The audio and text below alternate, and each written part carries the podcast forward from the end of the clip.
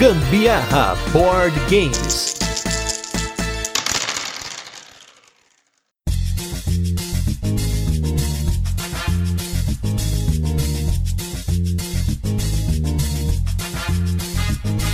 Fala galera, beleza? Aqui é o Gustavo Lopes. Eu sou a Carol Guzmão e esse é mais um episódio do Gambiarra Board Games, o seu, o meu, o nosso podcast sobre jogos de tabuleiro que faz parte da família de podcasts Papo de Louco. E nesse 45 episódio de resenhas, quem vai ver mesa é outro jogo que nós recebemos inúmeros pedidos para falar aqui no podcast, no qual os designers Stefan Feld e Michael Hineck nos levam para Camelot para encontrar o melhor candidato entre os cavaleiros da Távola Redonda para suceder o rei Arthur em Merlin. Mas antes vamos para os recadinhos da semana e logo a gente volta com a nossa resenha, onde apresentaremos o jogo e comentaremos como ele funciona. Depois passaremos para as curiosidades, experiências com ele e nossas opiniões. Para quem acompanha o Instagram do Doff e tava aí, né, na expectativa de saber o que queria acontecer com o Diversão Offline nesse ano de 2020, já temos aí o veredito.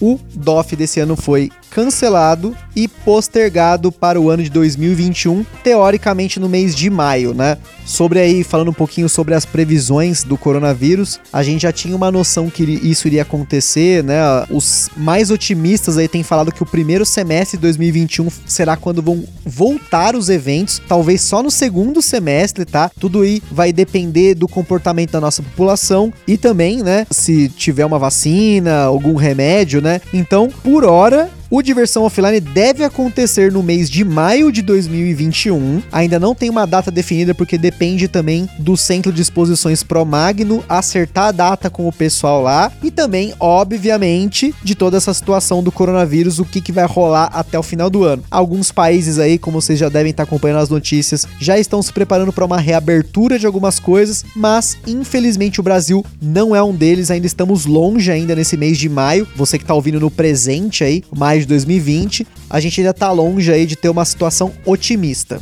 Outra coisa é que nós estamos chegando no episódio 50 do nosso podcast de resenhas. A gente já tem bem mais do que 50 episódios, porque a gente tem o turno de comentários, o Tem Dado em Casa, tem mais programa vindo aí, mais novidades chegando ainda esse mês. Mas dos episódios de resenha, nós estamos chegando no episódio 50 e nós estamos preparando um jogo bem especial e o jogo mais pesado que nós vamos falar por hora aqui no nosso podcast. Então fica ligado que tá chegando. E por fim, como a gente comentou, Lá no episódio da semana também, o Alumbra, né? A gente comentou no episódio do Alumbra que nós estamos fazendo aí um balanço dos nossos jogos, né? Usando o BG Stats. Para quem não conhece o BG Stats, a gente já falou aqui no podcast. Ele é um aplicativo que você faz a gestão das suas partidas e jogos que você tem jogado. E desde o dia 1 de janeiro desse ano, a gente passou não apenas a jogar um jogo por dia, mas também nós estamos marcando os jogos que nós jogamos, os jogos que nós estamos jogando fora, jogos que tá jogando né, online, né? durante essa quarentena e tudo mais. E como esse aplicativo ficou no meu celular, né? E o desafio primariamente era para mim, né? A Carol entrou de cabeça nessa loucura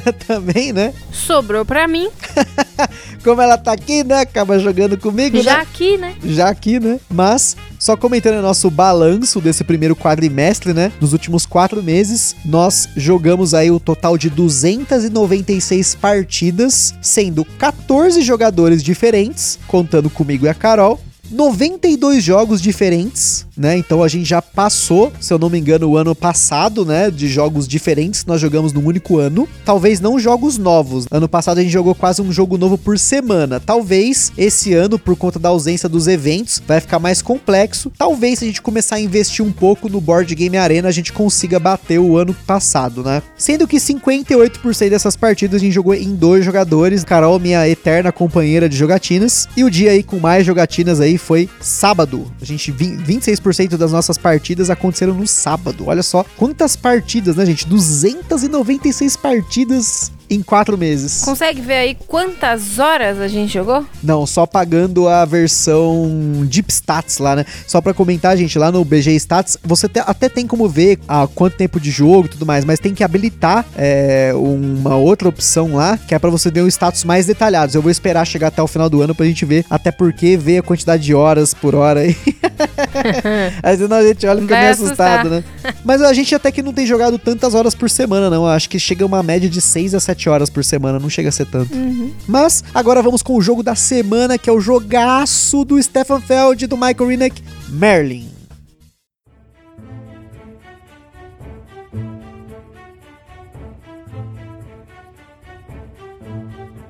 O Merlin é um jogo para 2 a 4 jogadores lançado aqui no Brasil pela Calamity Games, com partidas que duram em média 1 a 2 horas, dependendo do número de jogadores. Mais o tempo de setup que pode levar entre 10 a 20 minutos, dependendo de como você organiza aí seus componentes. E esse tempo, gente, dependendo, né, do nível do, jo- do jogador, né, que você costumar jogar o jogo várias vezes, ele diminui. As nossas últimas duas ou três partidas duraram 45 minutos, sem contar o setup. Então a gente tá até diminuindo essa média, né? Tamo ficando craque.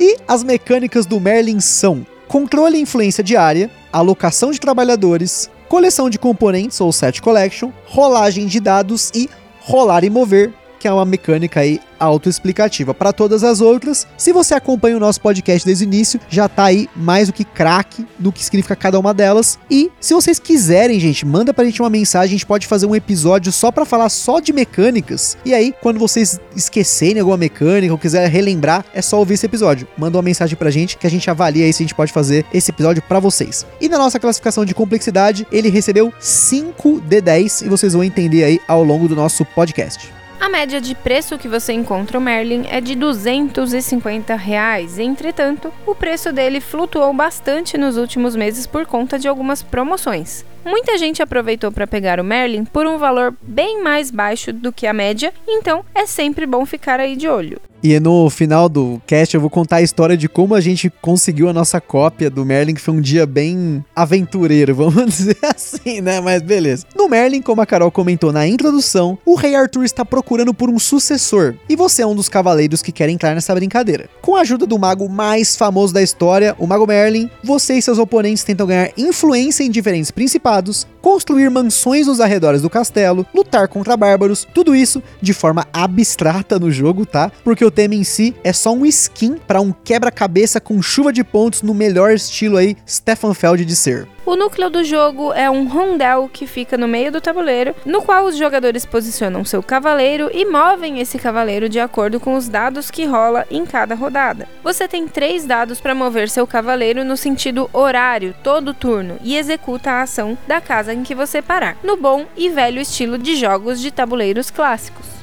Porém, você tem algumas formas de manipular o resultado desse dado, além de itens que podem modificar a posição do seu cavaleiro, inverter o sentido do movimento ou até copiar as ações de outro jogador.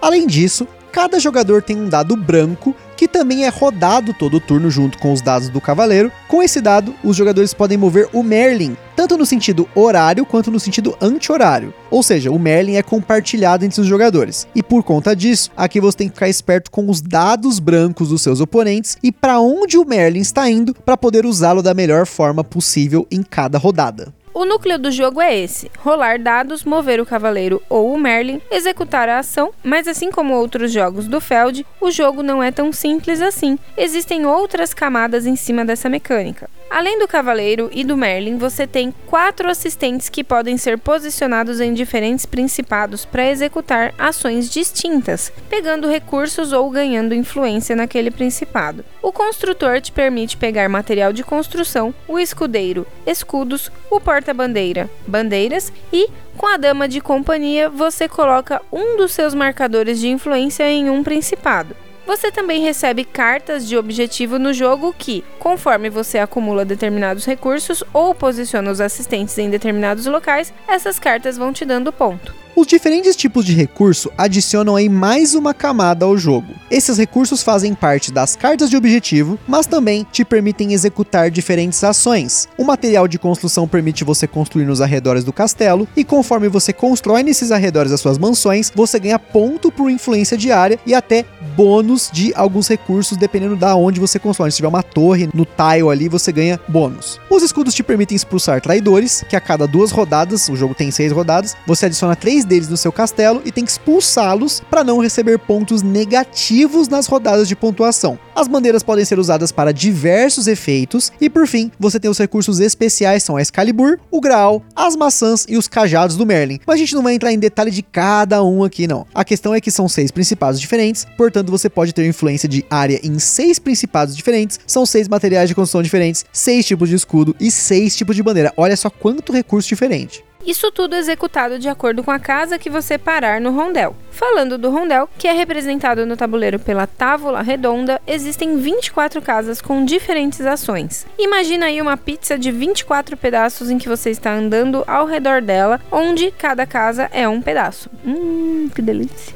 É uma pizza boa. pizza de mesa, de madeira, né? Enfim, nada a ver. Continua. Algumas dessas casas dão pontos de vitória de acordo com recursos que você possui. Outras permitem você executar ações nos principados, pegar o grau, pegar Excalibur, construir nos arredores, enfim, 24 ações disponíveis. O jogo tem seis rodadas, né, como eu comentei, e no fim de cada rodada par, você tem uma rodada de pontuação. Os traidores que não foram expulsos contam ponto negativo, construir nos arredores dá ponto por influência diária, os assistentes presentes no tabuleiro dão ponto, e cada principado que você tem a maior influência diária também te dá ponto. Isso sem contar com as cartas de objetivo e, no fim do jogo, recursos não utilizados também dão ponto, e é claro, no fim das contas, ganha quem tem mais ponto. E antes da gente continuar, como a gente vai comentar acessórios BG nesse episódio aí, uma surpresa, vamos comentar rapidamente aí sobre os nossos parceiros aí, que é o evento Board Game São Paulo, né? Que no caso, você tá ouvindo esse podcast ainda né, no presente, né? Provavelmente até o final de 2020, como a gente comentou aqui no começo desse cast, ele vai acabar acontecendo somente digitalmente. Então, vamos esperar aí mais novidades nas páginas do Facebook e do Instagram lá do Board Game São Paulo. E se você também está ouvindo esse cast ainda no mês de maio, fica ligado lá que eles estão fazendo um sorteio de um monte de jogo. Então, para você participar, é só seguir as regras lá, dá uma olhada que é nós.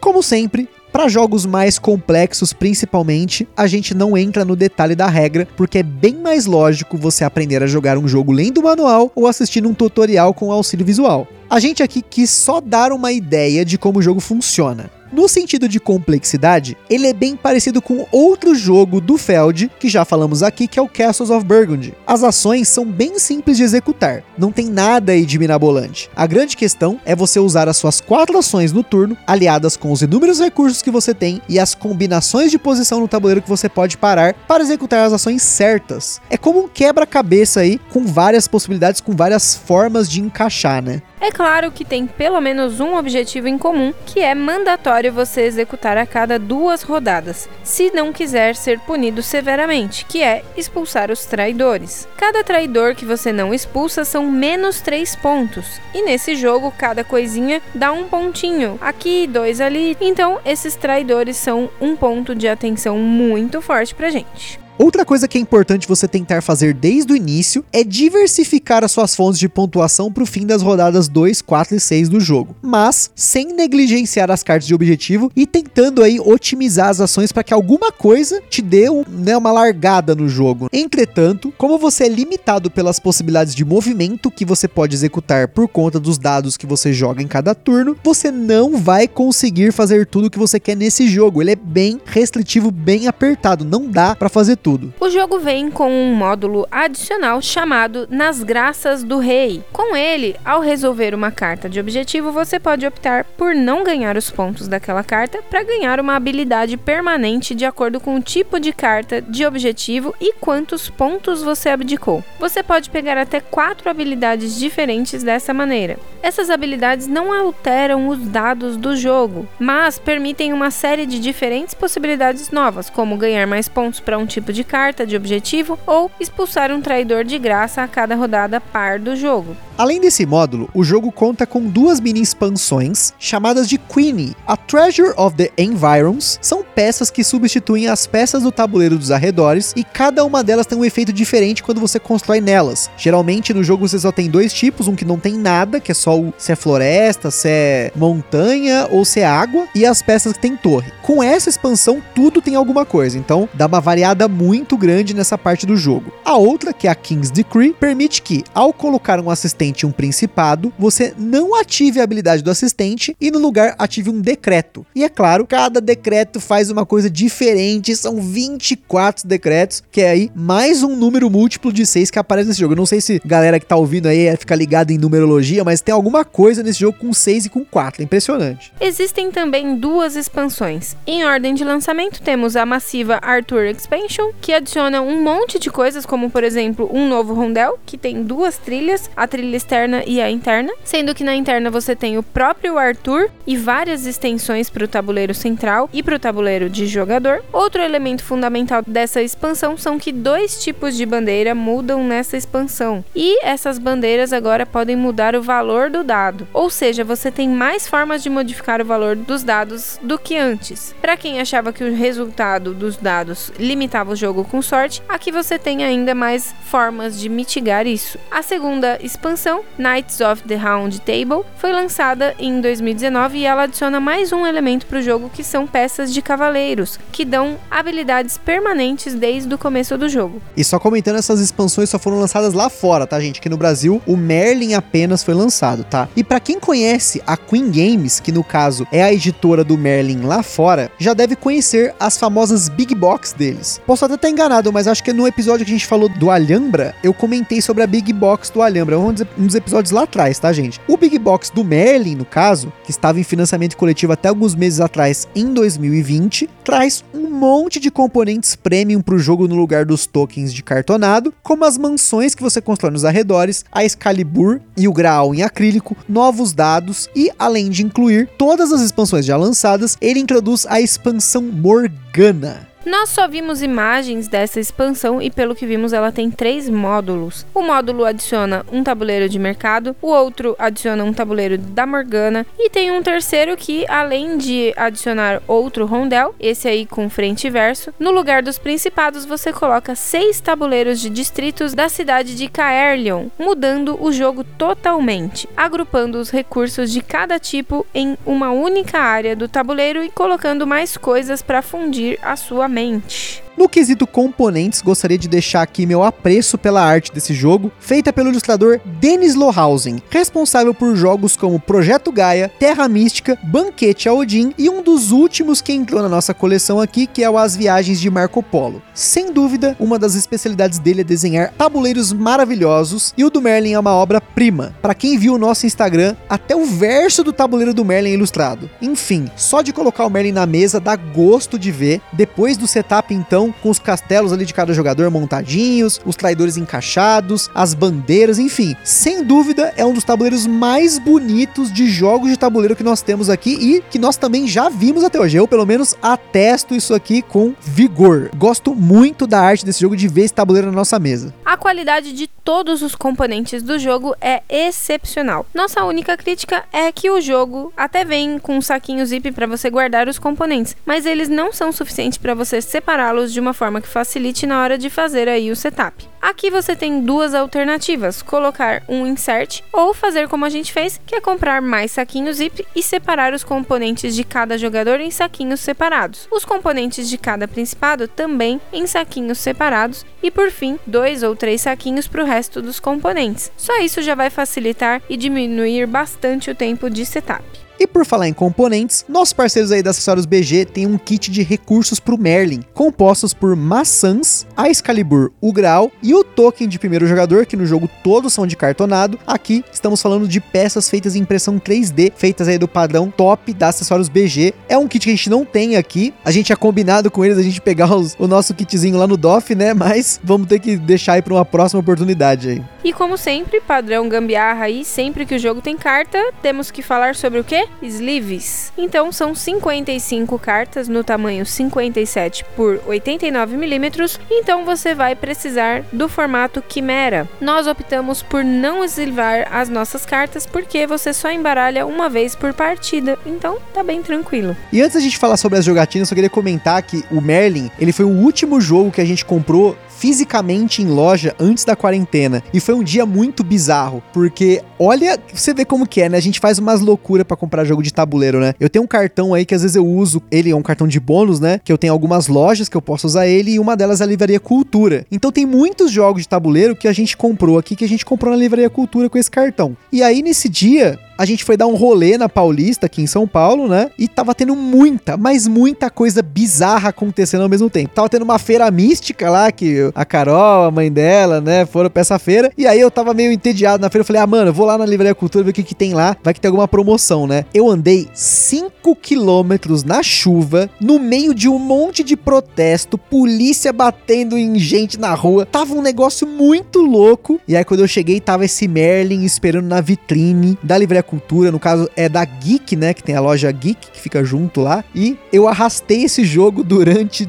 duas horas nessa feira mística, porque depois de ir, eu voltei, fiquei carregando o jogo, tava chovendo, eu coloquei sacola, enfim. Foi uma loucura, mas é uma das loucuras que a gente faz aí pro jogo de tabuleiro. E sem dúvida foi uma loucura que deu muito certo, porque esse é um jogo sensacional. É um jogo top. É um jogo aí que você tem que gerenciar bem os seus recursos, gerenciar muito bem as suas formas de pontuar. Eu gostaria muito de ter essa expansão que a gente comentou a Arthur, né, para poder mitigar um pouco o resultado dos dados, porque diferente do Castles of Burgundy, eu sinto que eu tenho menos controle nele do que no Castles, né? Pensando em dois jogos diferentes do Feld que tem dados, né? Mas ainda assim, eu não sinto que esse jogo me ferra. Sempre tem um jeito de você fazer ali alguma coisa no seu turno, desde que você faça a gestão dos seus recursos muito bem. E antes da gente fazer essa resenha, obviamente a gente jogou com o número mínimo e máximo de jogador, 2 e 4 jogadores, e a gente não sentiu muita diferença no jogo, né? É, realmente ficou basicamente a mesma coisa, só aumentou mesmo o tempo de jogo, né? Sim, né? As pontuações que a gente fez, tanto com dois jogadores com quatro, não mudou muito, né? É, a complexidade manteve a mesma, não, a disputa foi exatamente a mesma. A única coisa que tava atrapalhando mais era o Merlin, que às vezes muda,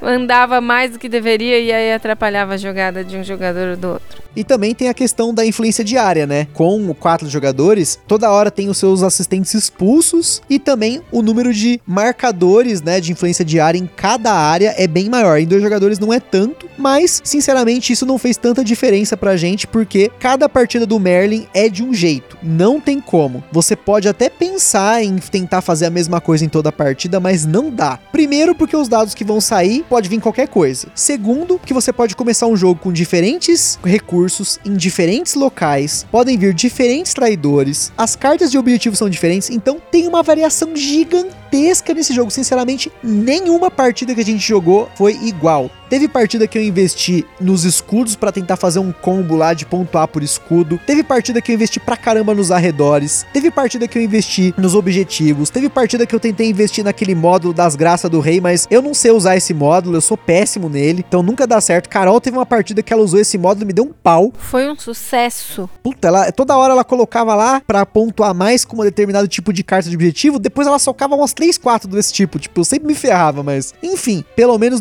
pensando em rejogabilidade é um jogaço. Se você pensa em pegar ele para jogar em dois, jogaço, em quatro, jogaço. A única coisa que, como a Carol falou, apesar de não ter tanta variação, o tempo de jogo varia. Na caixa do jogo, eles falam lá 75 minutos. Eu não sei de onde eles tiraram 75 minutos, porque esse jogo é no mínimo 25, 20, 25 a 30 minutos por jogador. Na partida que a gente jogou em quatro jogadores, duas Carol, dois Gusta, foi 1 hora e 40 de jogo.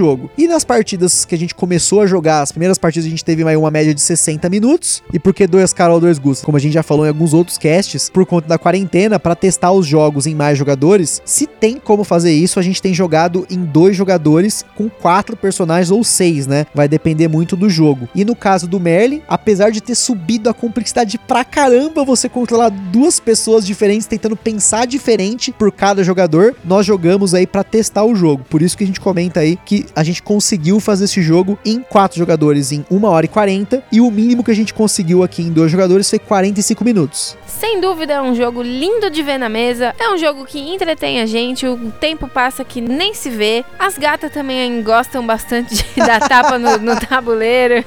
É um jogo super divertido e realmente eu recomendo que todo mundo pelo menos tenha uma experiência com Merlin. E é isso aí, gente. Como eu sempre digo, o jogo que tem envolve um pouquinho de sorte eu acho que é um temperinho a mais, é um temperinho gostosinho aí, porque jogos que envolvem somente planejamento, estratégia, fica muito tenso. Quem tem mais um raciocínio mais ágil, como o Gusta, por exemplo, acho que acaba se dando melhor nessas condições. Por isso que eu acho que a sorte ajuda um pouquinho mais. Para mim, no meu caso, que eu vou mais devagarinho, os meus planejamentos eles são de curto a médio prazo, não a longo como o dele.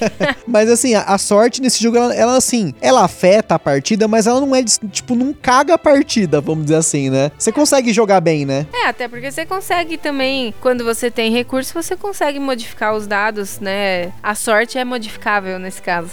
mas uh, uma coisa que tem, tem que ficar esperto que assim, na primeira, segunda rodada do jogo, se você consegue fazer uns combo top aí, para você alavancar nesse jogo, é muito difícil de alcançar depois. Ah, é. Foi o que aconteceu na nossa última jogada. Ele foi, sei lá, calhou dele cair numa casinha lá, conseguiu contar todos os escudos que ele tinha, ele contou e ainda recontou porque ele usou o Merlin de novo e foi tenso. Isso daí já ganhou logo cinco pontos de uma vez. Mas ainda assim, mesmo fazendo, tipo, que nem nessa partida que ela comentou, eu tentei investir num tipo de recurso. Eu fui nos escudos e eu tentei ao máximo do tempo cair na casa que você pontua um ponto para cada escudo que você tem. E mesmo assim, mesmo focando nela e não negligenciando nada, né? Eu fiz vários objetivos, eu construí nos arredores, eu fiz a minha parte da influência lá e tudo mais, coloquei os assistentes, mas ainda assim, a diferença do, da pontuação máxima que eu consegui não foi tão grande das outras partidas, né? Eu não sei se também a gente ainda não pegou algum esquema aí, algum tipo de combo que tem no jogo, mas a gente tem costumado rodar aí entre 70 e 80 pontos, né, para quem ganhou a partida, né? É, geralmente é a média que tem chegado aqui. Eu quero ver aí se tem alguma estratégia que chega no 100, né? Porque esse jogo ele tem um marcadorzinho para quando você passa do 100, você saber que você passou, né? Então, obviamente, né, os designers durante o playtest imagino que eles conseguiram passar dos 100 pontos ou não. Ou às vezes eles colocaram isso aí como uma pegadinha, né, para você toda vez que vai jogar, porra, dessa vez eu vou passar de 100, né? Eu vou tentar, vou conseguir. Aí você não passa, aí você joga de novo, de novo, de novo. É uma forma de você forçar os jogadores a rejogar o jogo, né? Tem muito jogo de celular que é assim. Ele tenta que você joga, joga, joga. Quando você tá chegando quase naquele, nossa, vou regaçar, aí acaba. Aí você joga de novo, tô quase, né? Enfim, talvez seja esse o efeito que o, Stefan Feld e o Michael Renick colocaram aí no Merlin, né? E nós esperamos aí num futuro, né? Porque nesse momento o futuro tá meio incerto, que a gente veja essas expansões aqui no Brasil. A Arthur e a Morgana. Eu gostaria muito de ter essas expansões, porque o Merlin é um jogo que vai se manter aqui na nossa coleção. Assim, é como o Lussandro lá do Boards and Burgers fala, que é o núcleo imutável da coleção porque é um jogo que eu gosto, é um jogo que a Carol gosta, é um jogo que vê bastante mesa, tem visto bastante mesa desde que a gente comprou o jogo, e eu gostaria de ver esses modos, dar uma variada no jogo, né? Acho que esse é um jogo que para nós chegou um ponto que a gente vai jogar ele várias vezes mesmo, não tendo variação, né, de expansão, porque o jogo em si já tem uma variabilidade muito alta, uma rejogabilidade muito alta, mas eu gostaria de ver essas coisas diferentes, mitigar um pouquinho mais a sorte, né, ver como é que é, né? Mas é isso aí, galera. A gente fica aqui com mais um episódio do Gambiarra Board Games. Lá no site do Papo de Louco você encontra vários links para você conhecer mais sobre o jogo e principalmente opinião de outros criadores de conteúdo. No nosso Instagram vocês vão ver foto do Merlin na nossa mesa. Uma dessas fotos é da nossa partida que a gente simulou quatro jogadores. As demais são da última que a gente jogou em dois jogadores para vocês verem aí como que fica na mesa o quanto que ocupa na mesa esse jogo e quão bonito ele é também, né? Óbvio. E como sempre, se você jogou ou comprou algum jogo aí do que a gente já falou por aqui no podcast, ou quiser aí sugerir algum jogo pra gente dar uma conferida, manda mensagem pra gente no Instagram ou no e-mail contato arroba papodelouco.com. E como sempre, a gente sempre responde as mensagens por lá, viu, gente? A gente acaba não comentando aqui no cast porque a gente recebe muita mensagem, então a gente acaba respondendo para todo mundo por lá. Inclusive, esse cast é fruto de inúmeras mensagens que a gente tem recebido desde que a gente começou a colocar fotos do Merlin aí na nossa mesa aí, nosso Instagram, pelo menos um, cada duas semanas a gente acabou colocando alguma, uma foto, pelo menos do Merlin, porque além de ser um jogo muito bonito para colocar no Instagram, né, sempre dá pô, bastante curtida, né, bastante seguidor, né, sempre bom isso, mas porque a gente jogou bastante, então a gente tem bastante foto para postar. E por fim, gente, se você tem uma loja, editora ou alguma coisa relacionada a jogo de tabuleiro, quer fazer uma parceria com a gente, divulgar aqui no nosso podcast, tem aí o nosso contato, compartilha esse episódio com a galera lá no seu Instagram, no seu WhatsApp, no Facebook, Telegram, onde der, e eu espero que vocês tenham gostado. Um forte abraço e até a próxima. Falou, minha gente. Beijo, tchau, se cuidem.